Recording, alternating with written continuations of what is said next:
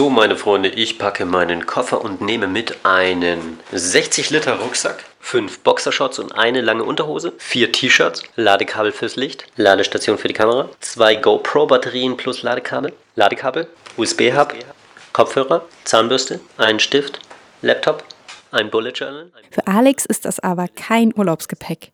Es reicht für die nächsten Monate. Alex ist YouTuber, Online-Aktivist, Häkelkünstler, Programmierer und bald frei. Vor zwei Jahren hat er seinen Job als Spieleentwickler gekündigt.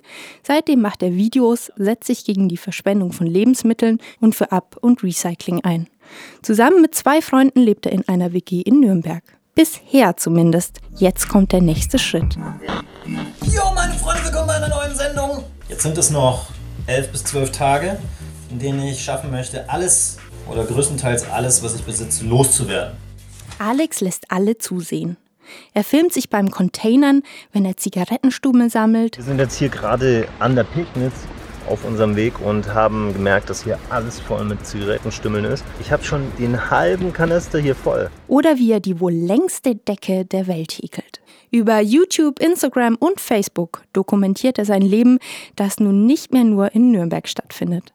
Jetzt hat er mehr Zeit für das, was ihm wichtig ist. Äh, ich habe mir vor drei Jahren überlegt, dass ich eben gerne Videos produzieren möchte zu meiner eigenen Kunst oder eigene Ideen, Dinge, die mir auffallen in der Stadt. Das braucht wahnsinnig viel Zeit. Und gleichzeitig, damit ich das eben machen kann und hier wohnen kann, muss ich ja noch äh, Aufträge annehmen.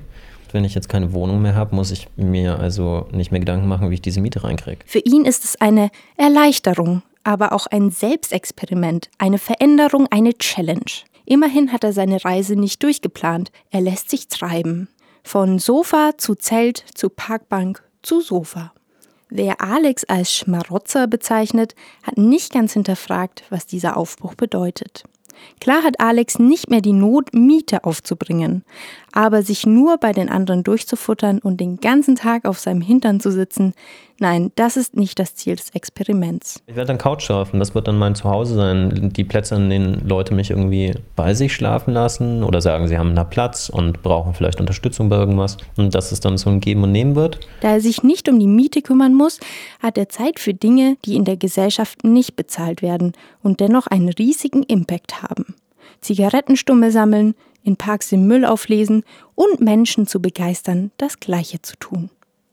Am Tag der Abreise gibt es nur noch wenige Möbel, ein paar Kisten Wolle und Kleinteile in seinem Zimmer.